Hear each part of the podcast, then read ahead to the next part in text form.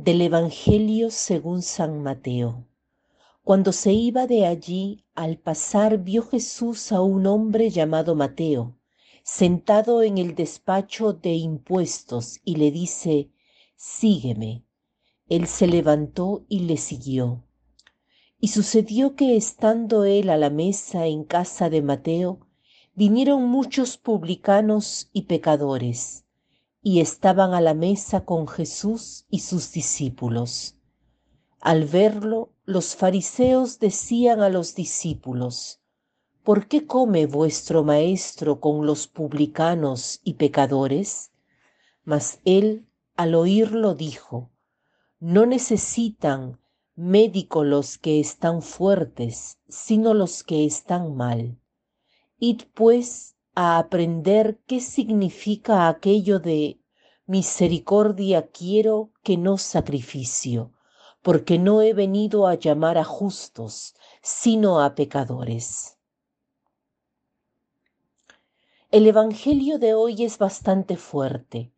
Pienso que cada uno de nosotros ha reflexionado ya sea en la, en la llamada, pero también en la realidad de que el Señor se mezcla con personas que en aquella época no eran vistas como rectas o justas o puras, o bien en la última parte del Evangelio que habla de los enfermos que tienen necesidad de médico, algo que de algún modo nos asegura que nuestro no ser perfectos, no sentirnos adecuados, no quiere decir que no podemos acercarnos al médico celestial, o sea, a Jesús, porque para acercarnos al sanador con ese mayúscula, sirve de algún modo estar enfermos.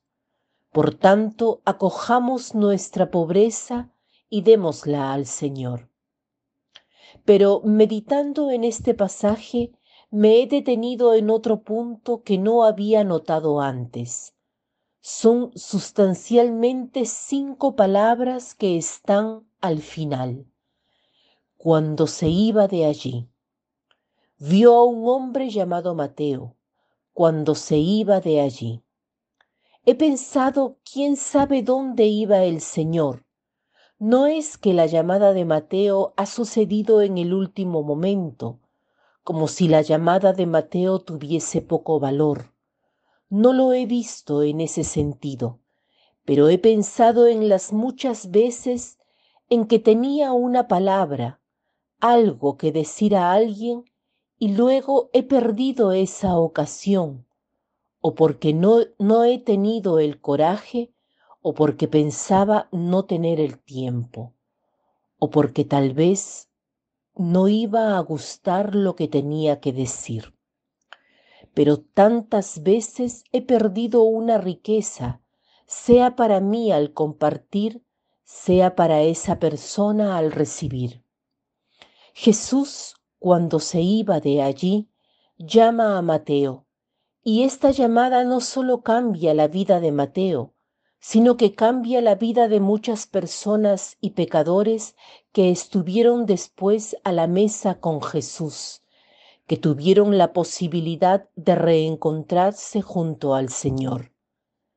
¿Quién sabe qué conversaciones han tenido gracias al coraje del Señor de no dejar pasar la ocasión?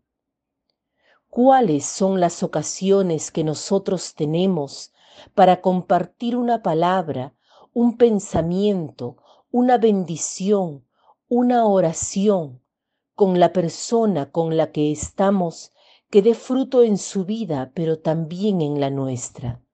¿Cuáles son las ocasiones que hemos perdido por miedo, por falta de tiempo, por falta de ganas? El punto central de este pasaje sería esta llamada que el Señor, cuando se iba de allí, al ver a Mateo, se detiene y no deja perder la ocasión para llamarlo así. ¿En qué modo podemos imitar al Señor? Tal vez pensemos hoy en nuestra oración, en las ocasiones perdidas y pidamos perdón al Señor por no haber seguido al Espíritu que suscitaba algo dentro de nosotros. Hagamos hoy el propósito de no dejar pasar algo bello que tengamos que compartir, todo aquello que pueda elevar. Obviamente que no somos Jesús para decir sígueme, pero podemos compartir algo de la vida del Señor. Que el Señor nos dé el coraje de no perder esa ocasión. Que tengan un lindo día.